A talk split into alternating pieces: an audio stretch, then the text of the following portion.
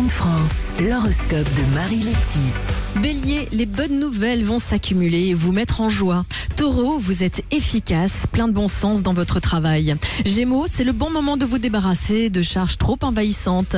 Cancer, c'est une journée un peu tendue à cause de dossiers à terminer en urgence. Lion, à cause d'une forte sollicitation, vous aurez un peu de mal à vous mettre au boulot. Vierge, de nouveaux horizons professionnels s'ouvrent et vous montrent le chemin de la réussite. Balance, certains dossiers à traiter vous mettent un coup de pression. Scorpion, vos comptes sont mis au vert, mais attention aux dépenses inutiles.